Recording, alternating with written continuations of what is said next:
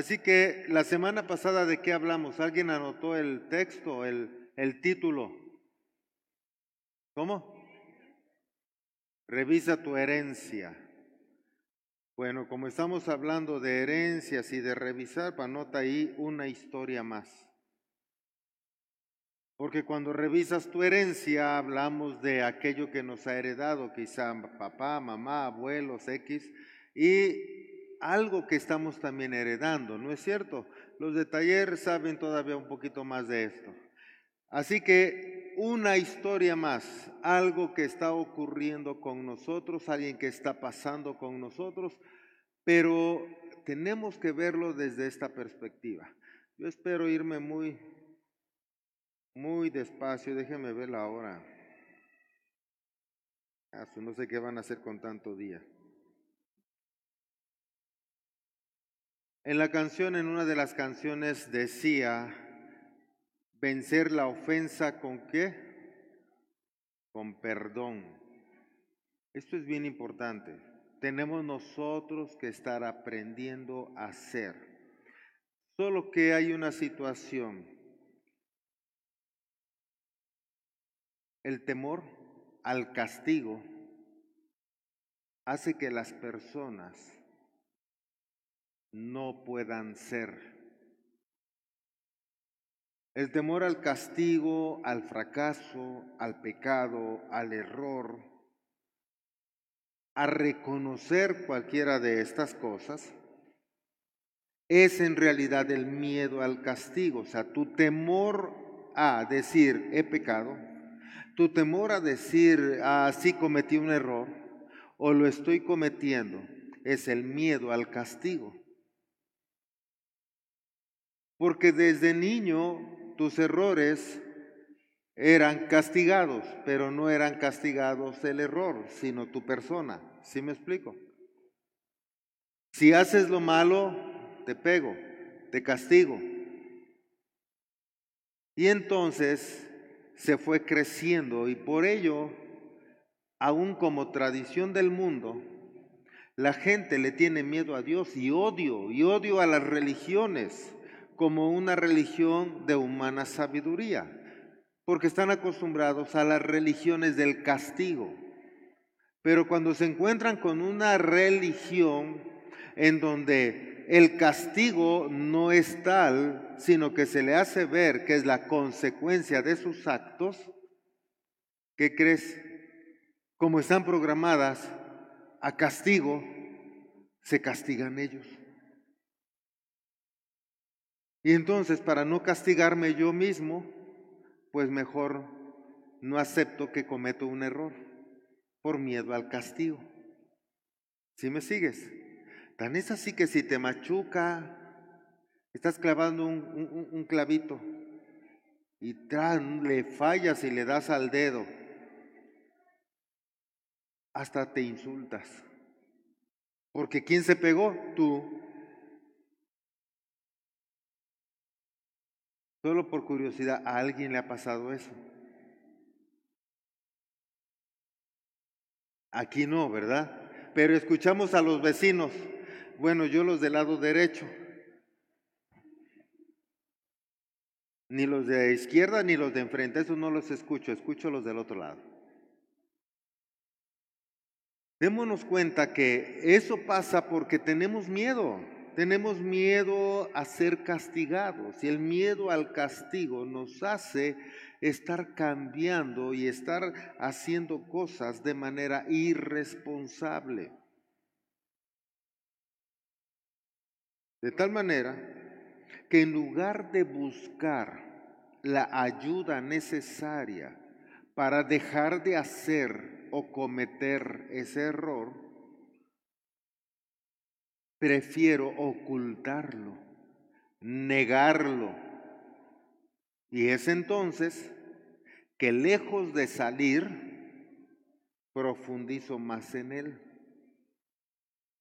Podemos llegar hasta hacernos más expertos en practicar ese error ocultándolo y negándolo.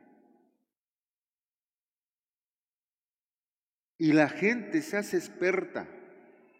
Por eso es que en el miedo al castigo, si se le pregunta a alguien, oye, ¿qué hacías al hijo o a la hija? Para no decir que a la iglesia, ¿qué hacías a las dos de la mañana conectada? O conectado, lo primero que dicen, no, yo no estaba ahí. ¿Cómo cree? No, yo ya estaba bien dormido. Pero si hasta decía ahí en línea, no, y lo primero que hacen es, me hackearon. O sea, yo me imagino que te hackean para entrar a través de tu WhatsApp o de tu Facebook o de tu Messenger. Se meten para buscar tus cosas y salen y no subieron ninguna tontería. ¿Me estoy explicando? Oye, qué hackers tan santos. A lo mejor hasta se metieron a buscar alguna tontería tuya y la borraron. O sea, date cuenta, es ilógico. Pero la gente dice, me hackearon. Yo no, pastor. Oye, que andas con fulano. No, no, ¿cómo cree? Viajas a Tlisco, a Puebla y los encuentras de frente y se ponen las gafas. ¿No es cierto? O sea, es verdad. Se embarran en el sillón del copiloto. acto de magia. Me ha tocado verlos. O sea, ¿por qué es eso? Es por miedo al castigo. Porque hemos sido entrenados, preparados, criados con castigo. ¿Ya hiciste la tarea? Sí, ya la hice. Ay, tengo harto sueño. Se van y no la había hecho. Se acordó en ese rato y se puso a hacerla. Porque tengo miedo a que me castiguen. observa tanta cosa que llegamos a hacer en la negación por miedo al castigo. Pero esto es solo el principio. Si está cerca a alguien, dile solo el principio.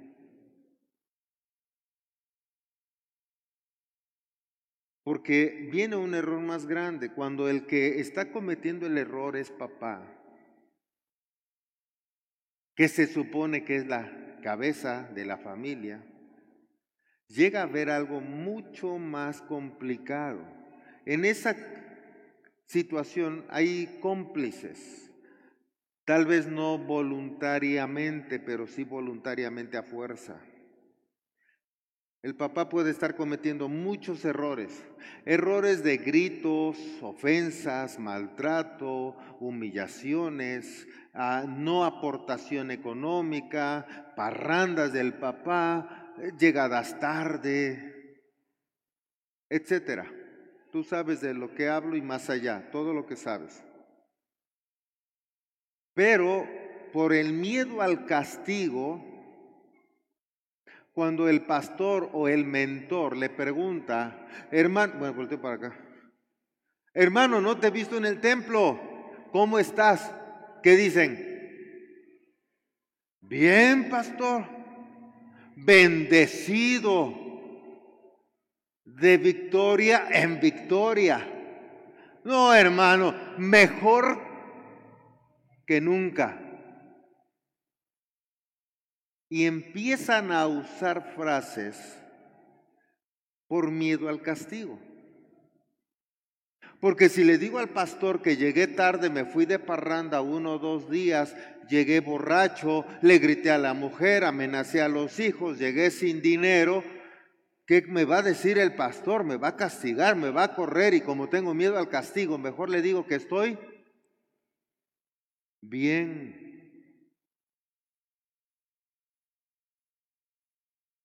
por miedo al castigo. Pero observa que en ese miedo al castigo, esa persona no solo aprende a mentir para salir bien librado, sino se lleva entre los pies a la familia. porque ahora va a empezar en su oportunidad a dar más allá de lo que puede, cuando puede,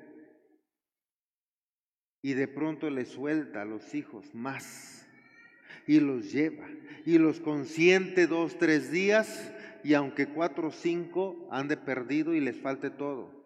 Pero cuando regresa y hace algo, aquí está, ten, ten, ten. Y aunque otros tres, cuatro días no tengan ni que comer, regresa y otros dos, tres días, ten, ten, ten. Ahora los está comprando. ¿Me está siguiendo?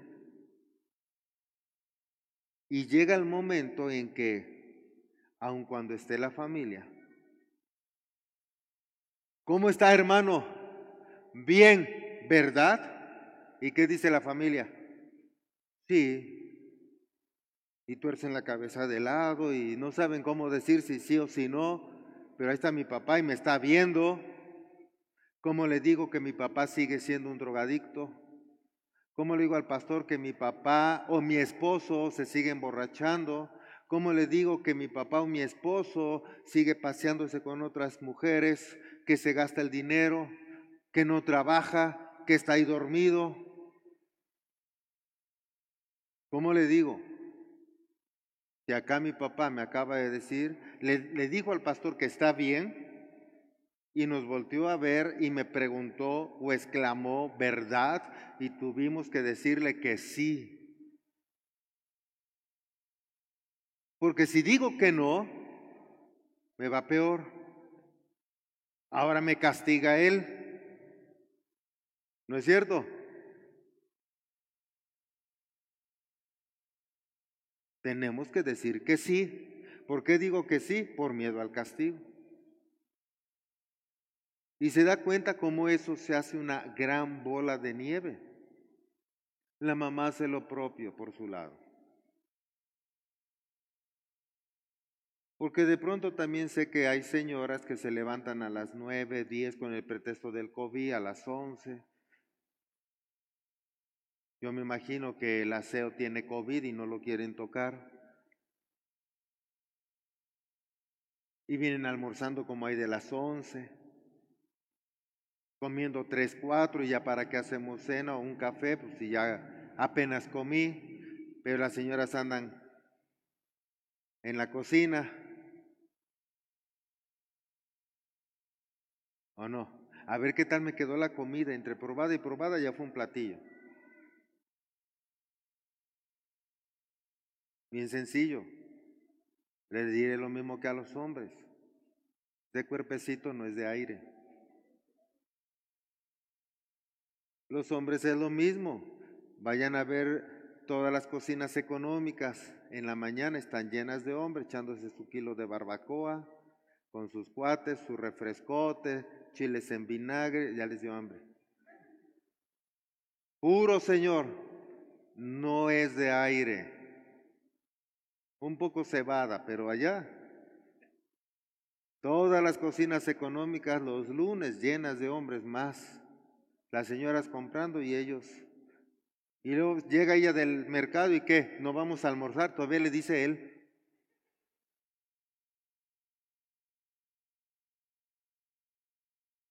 ¿Por qué hacen eso? Porque están acostumbrados a mentir y son capaces de comer más para evitar el castigo. ¿Me estás siguiendo? Para evitar el castigo. ¿Estás viendo cómo se mueve esto? Eh, hay tanto miedo al castigo que la misma sociedad ha generado castigos. Hay un momento en que ya no se castiga con vara, pero hay castigos que es como esos castigos sociales que aún están en la familia. Castigos como la burla. Y hacen burla de ti si te equivocas al pronunciar mal algo, si te equivocaste en dar un dato, X, la burla. Si se te cayó el tenedor, la burla. Si algo pasó ahí, la burla. Hay quienes no es burla, bueno, entonces en lugar de burla es rechazo. Te dejo hablando. Eso es rechazo y es humillación y es falta de respeto. Pero como yo siento que tú me ofendiste, yo te tengo que, que castigar.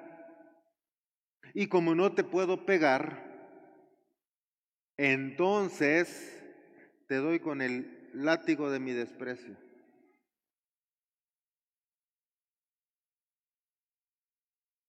¿No es cierto? Piénsalo.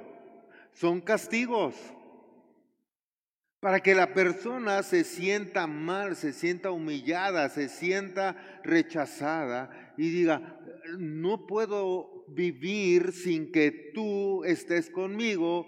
Luego entonces, si tú quieres que yo acepte lo que tú haces con mi persona, con tal de que no te vayas, no te voltees y me dejes hablando, voy a aceptar todo lo que tú digas o quieras. Pero ahora es miedo al castigo. ¿Sí, sí me está siguiendo? Hay quienes rechazan, dijimos, hacen burla, menosprecian. Eres un tonto, tú que sabes, eres una tonta. No, eso no es así. No, no pudo pasar. Bueno, también existe eso. La desconexión.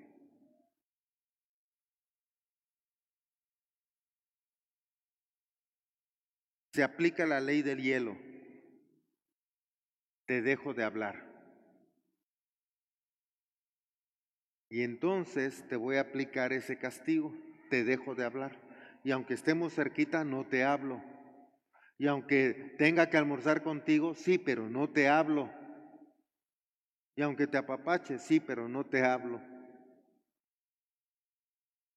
¿Conocen algún vecino así? No, ¿verdad? Y se dejan de hablar.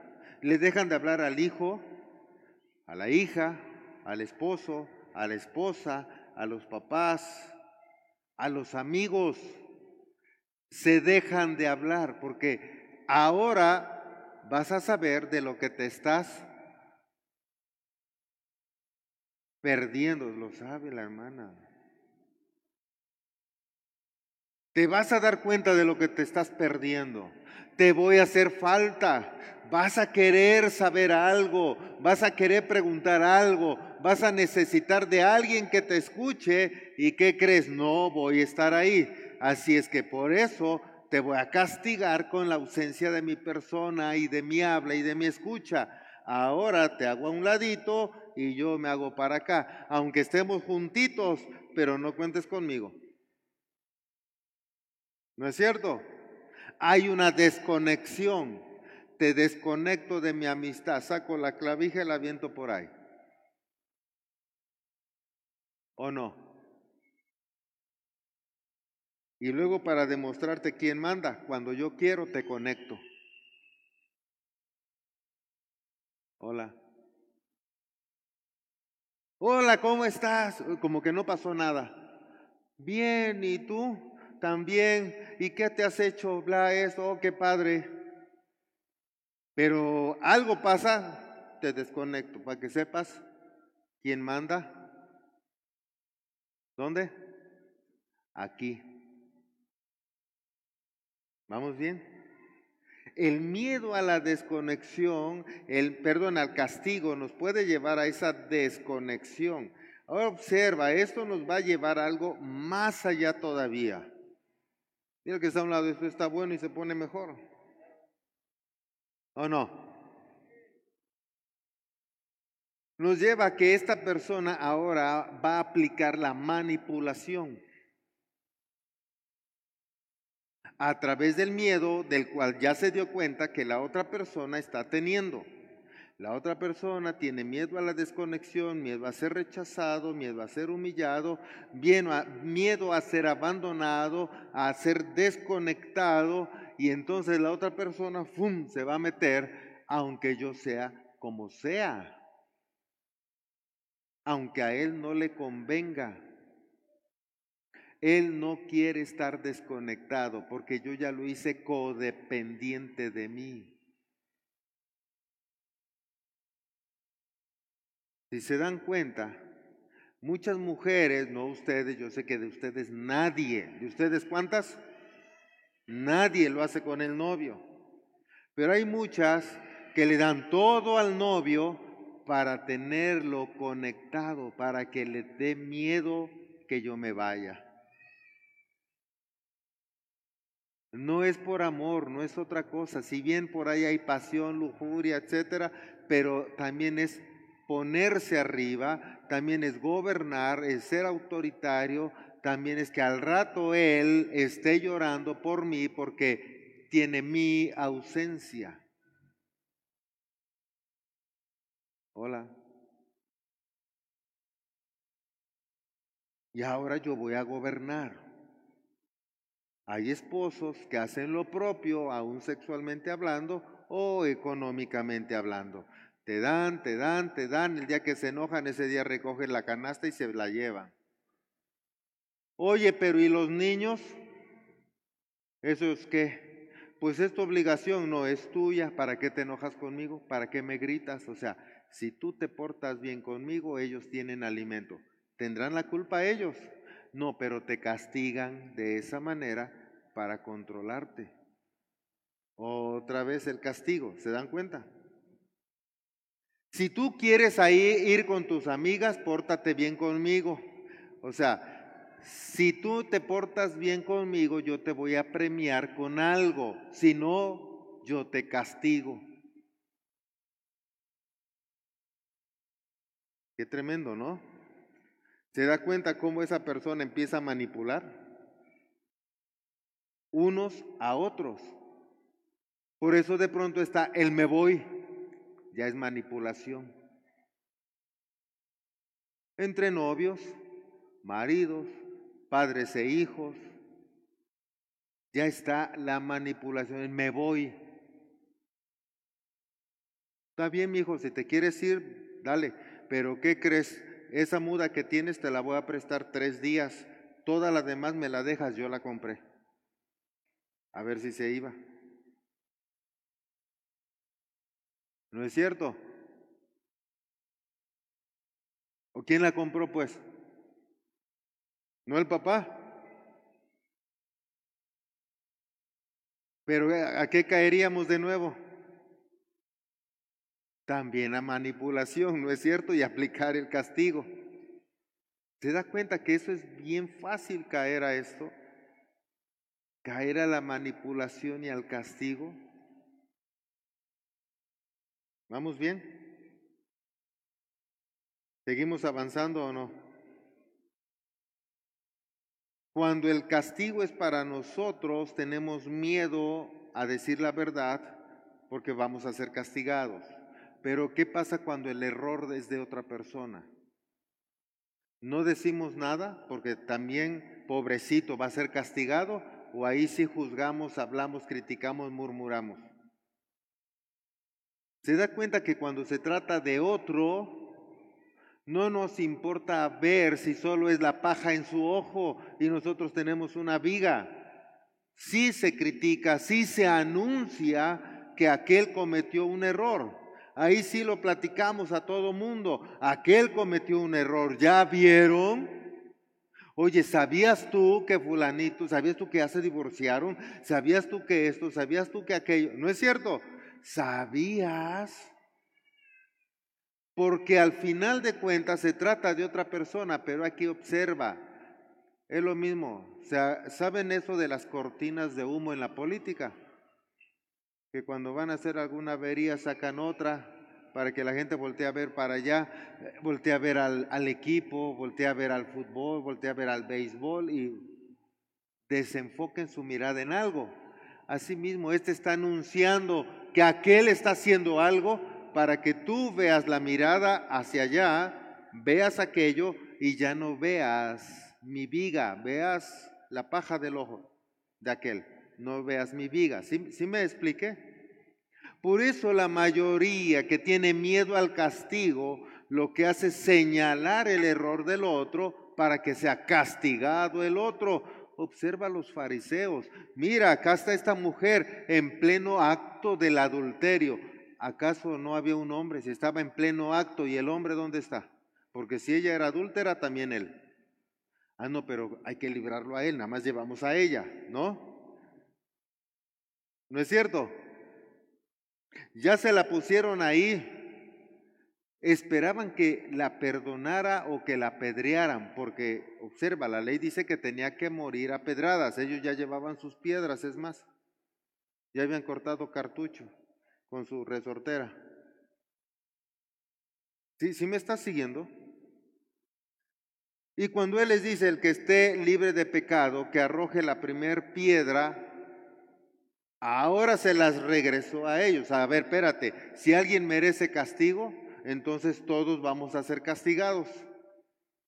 Y ahí si no, pues si se trata de todos, pues mejor no la castigamos. ¿Sí estás comprendiendo? Porque cuando alguien viene, ya viste de fulano y tú le regresaras, ¿y qué habrás hecho tú? Te aseguro que se enoja contigo. Estamos hablando de aquel, no de mí. Bueno, yo te estoy diciendo, allá tú, ¿o no? Porque vamos a criticar a otro, no a mi persona.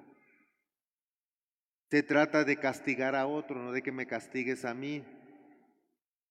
¿Me sigues? Así que por eso el Señor, nuestro Señor Jesucristo, está hablando de amor, de perdón, de misericordia, de gracia y de que no le veas la paja al ojo del otro cuando tú tienes una viga. O sea, es tranquilo. Primero, nos habla de un Dios de amor para que no tengas miedo al castigo. De un Padre bueno para que no tengas miedo al castigo. ¿Me estás siguiendo? Por eso habla que somos hijos amados para que no tengamos miedo al castigo. Por eso nos da ejemplo de que aun cuando el otro le pidió su herencia, se la dio y no le negó nada. Y cuando se fue y la derrochó y regresó, lo recibió con amor para que no tengamos miedo al castigo. Si va a haber un cambio, no por miedo al castigo. Si va a haber una transformación, no por miedo al castigo, no porque tengas miedo de irte al infierno, no porque tengas miedo de no entrar al cielo, no porque tengas miedo, es por amor, por gracia, por convicción. ¿Sí me sigues? Porque además el miedo te va a llevar a esto, observa. Entre más fuerte, esto agárralo bien, entre más fuerte sea el temor al castigo, y el pensamiento de la vergüenza en tu corazón sea fuerte, más vas a recurrir a la amenaza de castigo y a la desconexión para nuestra propia protección.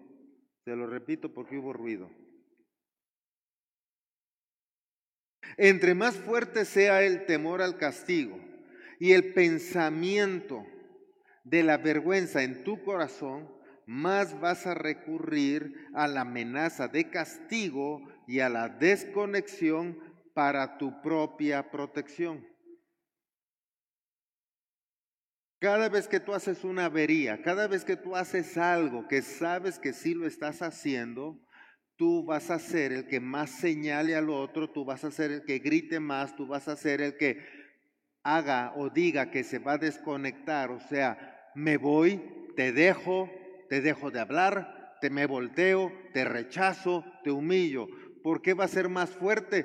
Porque en realidad le tengo yo tanto miedo al castigo que ahora yo te voy a castigar antes de que tú descubras algo y el castigado sea yo.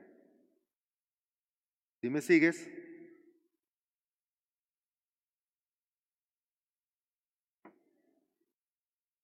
¿Vamos bien o no? Y aquí puede estar surgiendo un problema del ego. Y ahora vamos por otro lado. Ego se designa como exceso de valoración que alguien tiene de sí mismo y es sinónimo de arrogancia, presunción o soberbia.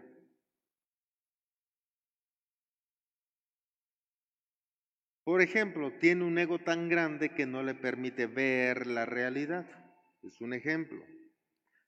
También de ahí se deriva egolatría, que es la tendencia de las personas a profesar un excesivo amor por sí mismas. Egolatría, se aman muchísimo, ellas mismas más que a los demás. Aunque la Biblia dice, ames a tu prójimo como a ti mismo, o sea, un equilibrio. Egolatría es primero yo, después yo y al último yo. ¿Me explico? Egoísmo es la tendencia de las personas a profesar un exceso o un excesivo amor por sí mismas, olvidándose de los demás. O sea, el ególatra cae a egoísmo. Egocentrismo es una exagerada tendencia a la exaltación de la propia personalidad. Es aquel que se alude, es aquel que, que habla bien de sí mismo, y hace siempre cosas y siempre está mencionando que Él la hizo.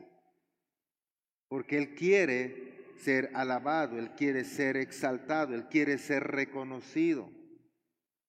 Tiene tanta carencia de eso en la niñez o en la adolescencia que ahora lo necesita y sabe que Él tiene que hablar de eso. En lugar de demostrarlo, tiene que hablar para ser reconocido. ¿Me estás siguiendo?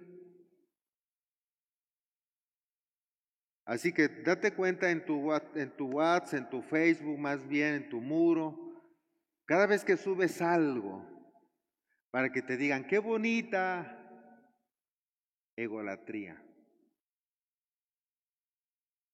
Cada vez que subas algo y digas, yo hice esto, yo hice el otro, yo hice aquello, entonces tú estás cayendo a eso mismo, egolatría o egocentrismo. Hola. Porque aún la palabra de Dios nos enseña que lo que hace la izquierda no lo sepa la derecha. Pero no mal enfocado, también es cierto.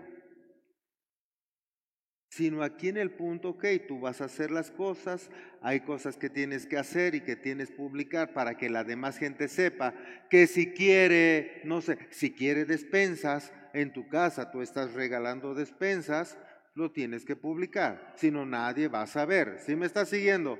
Pero no es como yo sí doy y el otro no da.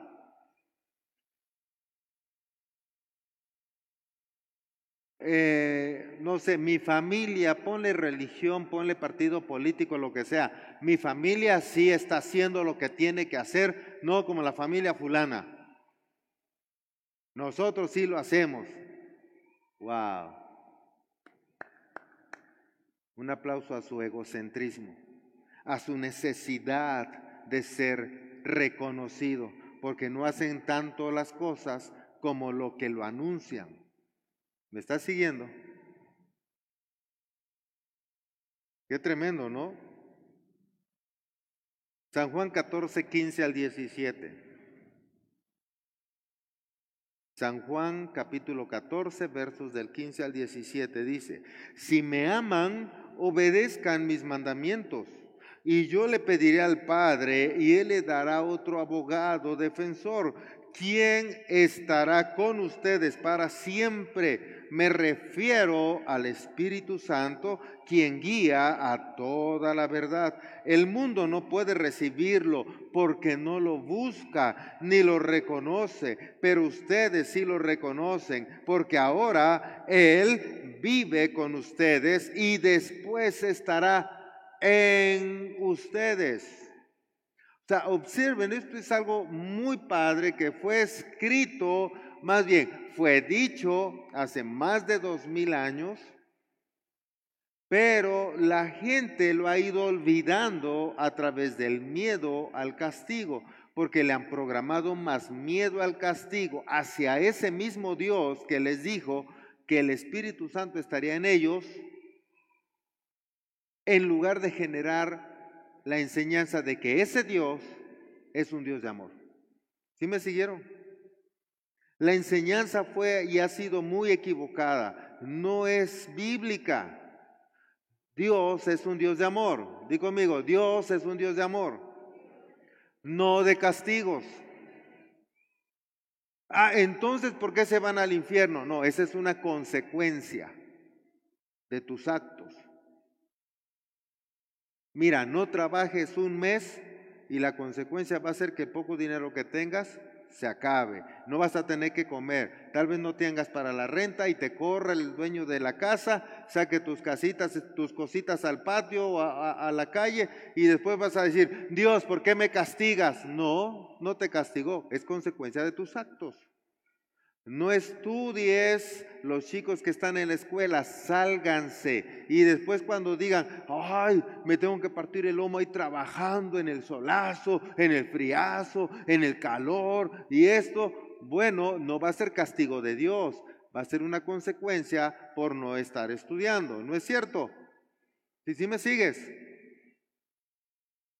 Escogiste mala carrera y dijiste esta carrera porque se ve que tiene mucha lana y resulta que contigo no funciona y no te gusta y la odias y terminas haciendo otra cosa bien distinta. Ah, Dios me castigó, desperdicié mi día, mi vida estudiando eso. No, no es castigo de Dios, fue consecuencia de una mala decisión. Voltea a ver a tu novio, a tu esposo. Es la consecuencia de tu decisión. Oh, ¿Quién crees? ¿Quién lo escogió? Dios, ¿por qué a mí? Tú le dijiste que sí. ¿O no? No te quejes entonces.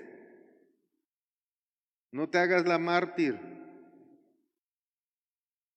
Pero observa esta parte, está muy padre. Entonces, si el Espíritu Santo nos guía, porque dice la cita bíblica, a ver, ponme, creo la 17. Ajá. Me refiero al Espíritu Santo, quien guía a toda verdad. ¿Quién guía? El Espíritu Santo. ¿A, dónde me guía? ¿Cuál verdad? Mi verdad. ¿Te das cuenta? No la verdad de aquel, no, no, él no me lleva de chismoso. Él no es chismoso, él no es murmurador, no criticón. La, verdad de la palabra de Dios, no esa verdad tú la puedes saber de memoria, pero hacerte el loco por miedo al castigo y no corregirte. Por eso Él te guía a tu verdad. ¿Me sigues? Y cuando Él te guía a tu verdad, va a empezar a ver aquí una situación. Observa esto. El ego habla de hacer, porque el ego te dice, tienes que hacer cosas para ser reconocido, tienes que hacer cosas para que te reconozcan, para que se sujeten, para que no te dejen, para que pase esto, para que pase el otro. El ego habla de hacer, pero el Espíritu Santo habla de ser. ¿Sí me estás siguiendo? El ego te va a llevar a hacer cosas para que aplastes, sujetes al otro, lo rechaces, le apliques la ley del hielo y el otro no te deje, la novia no te deje, el novio no te deje, el marido no te deje, el papá no te deje, para que la gente esté ahí. El ego hace, te lleva a hacer pero el Espíritu Santo te lleva a ser. Y cuando tú eres, entonces la otra persona dice, wow, de la que me voy a perder, yo no lo dejo.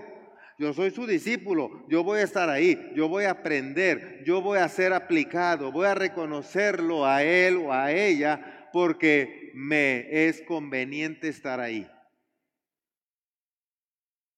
¿Sí me sigues? Porque somos un gran equipo, porque vamos a salir adelante porque ella es y yo soy, y entonces sumamos el potencial y vamos a poder lograr más cosas que haciendo para quedar bien uno al otro.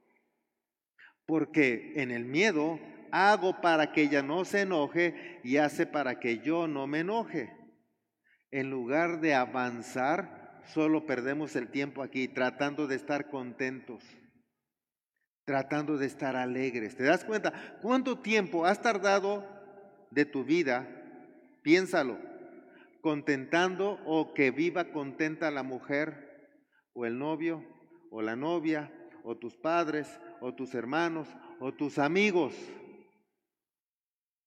¿Cuánto tiempo has perdido para que no te deje? Para que viva feliz, no te deje de hablarte. Y cuando dejó de hablarte, para contentarla, alegrarla y te vuelva a hablar y te hable bonito y le haces caras y le cuentas chistes y le disparas cosas y la sacas a pasear para que esté feliz. ¿Se dan cuenta que han desperdiciado demasiado tiempo en eso? En lugar de ser. Y cuando somos, avanzamos mucho más y más rápido. ¿No es cierto? Por eso el Espíritu Santo te guía y te guía en el ser. Pero cuando vives en el ego, cuando vives tú en el problema, miedo a ser castigado, eso es del mundo y solo el mundo trata de hacer, no de ser. ¿Sí me seguiste?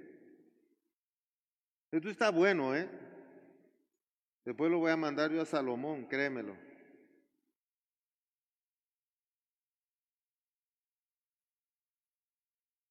Cuando tú estás pensando en quedar bien y responsabilizas a los demás para que tú salgas bien librado, eso es ego.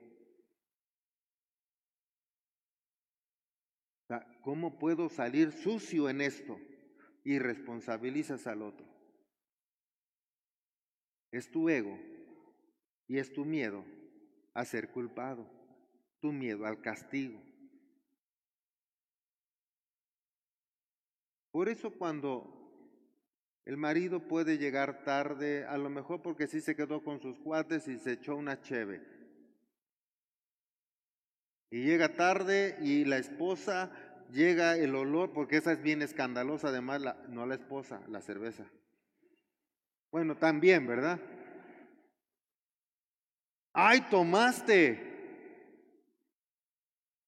Y llegaste tarde, ¿dónde andabas? Y le hace pesado el asunto.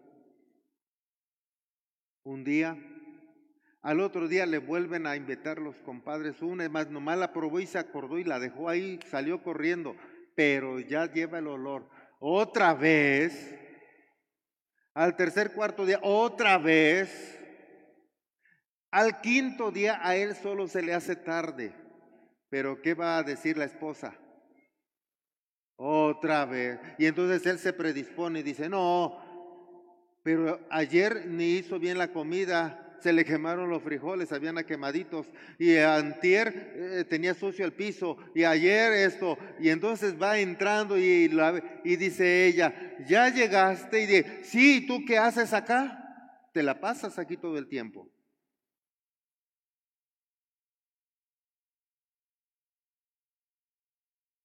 pero si nomás te pregunté si, si ya llegaste, porque oí un ruido a la puerta y yo pensé que era tu hijo. Y de pronto volteé y eras tú. Pensé que era el perro que se había metido. Y el otro tan, ¿por qué? Por miedo al castigo, que todos los días le estaban machacando algo, y por miedo al castigo generó pensamientos que lo llevó a tener un comportamiento.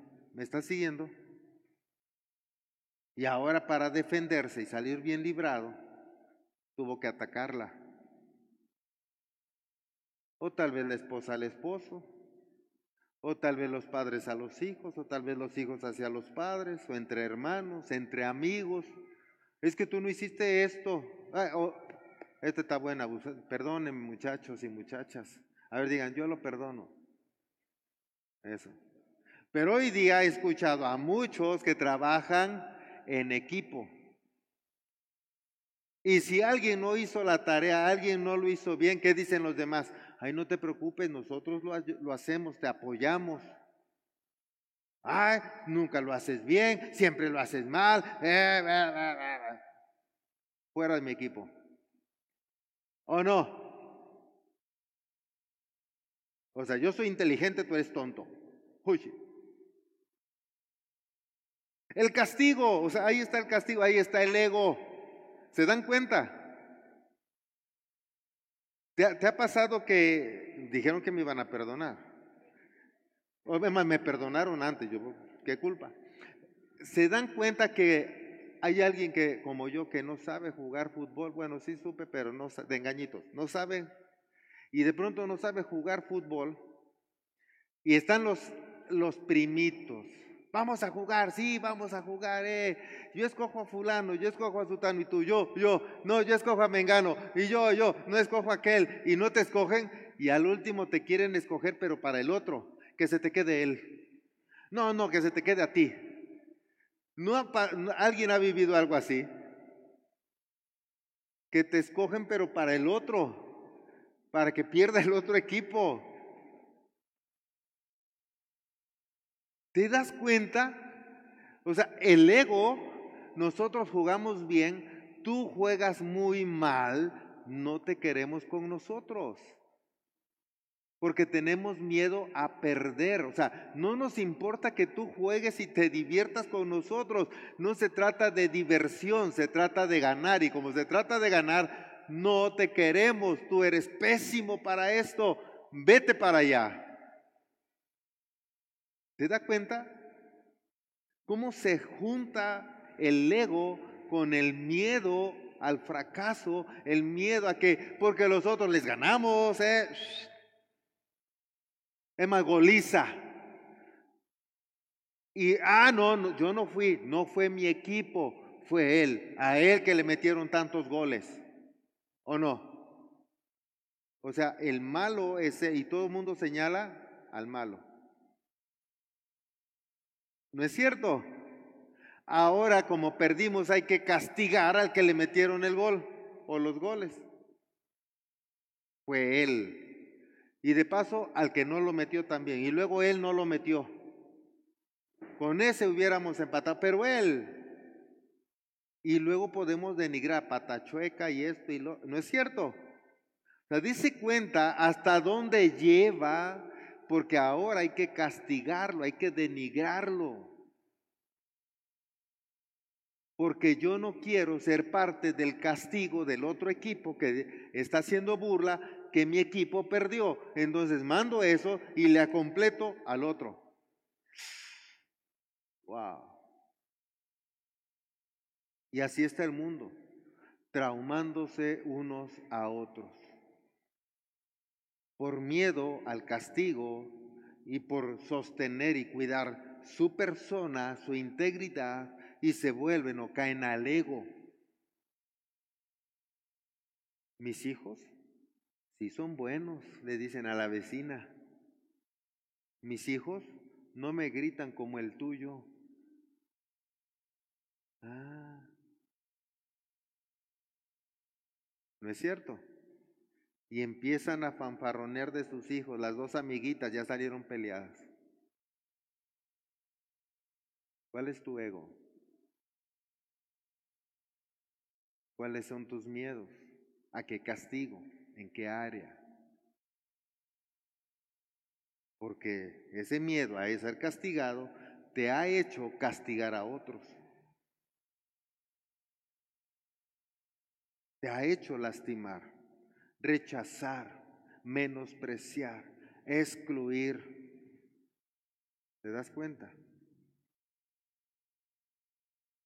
En lugar de amar, perdonar y bendecir. San Marcos 10:45. Pues ni aun el Hijo del Hombre vino para que le sirvan, sino para servir a otros y para dar su vida en rescate por muchos. Hey, espérate, no venimos a este mundo. Cuando tú estás consciente que no veniste para ser servido, para ser alabado, para ser exaltado, Tú veniste a servir. ¿Qué quiere decir? Eres tan inteligente, tienes tanta sabiduría, tienes tantos dones, tienes tantos talentos, tienes tanto potencial, eres tan líder que no necesitas anunciar que lo eres. Tú tienes que ayudar al que no lo es para que él pueda salir adelante y pueda ser. De eso se trata. Se trata de que tú te humilles porque dice Dios, al que se humilla, yo lo exalto. O sea, si tú te humillas, quiere decir, si tú te rebajas para ayudar a los que no pueden, entonces yo te voy a exaltar. Yo te voy a dar el reconocimiento. Entonces yo te voy a hacer que seas.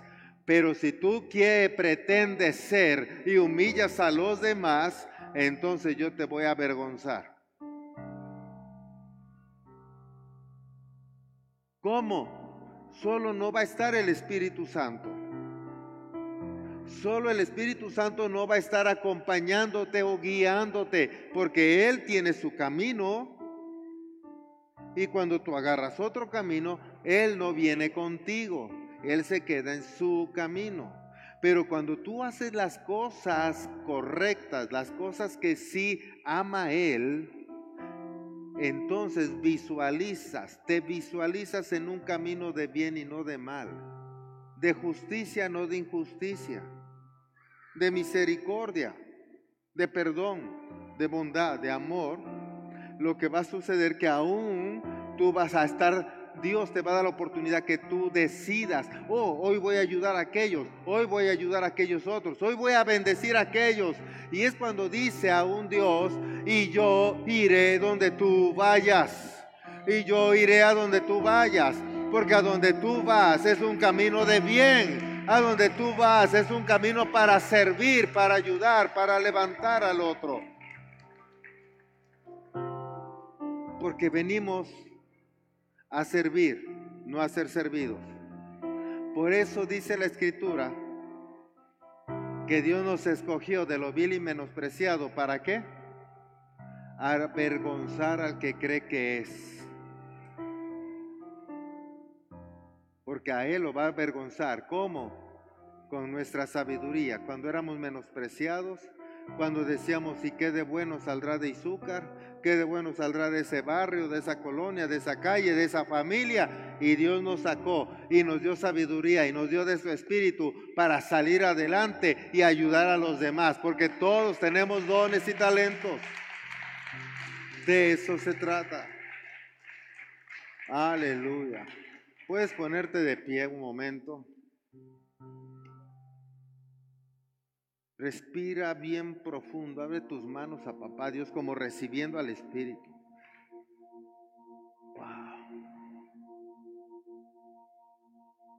¿De qué le puedes dar gracias en relación a esta enseñanza? Eterno Dios, gracias, porque a partir de hoy sé que estás en mí. No tendré miedo al castigo. No tendré miedo al castigo, por lo tanto no voy a castigar a los demás.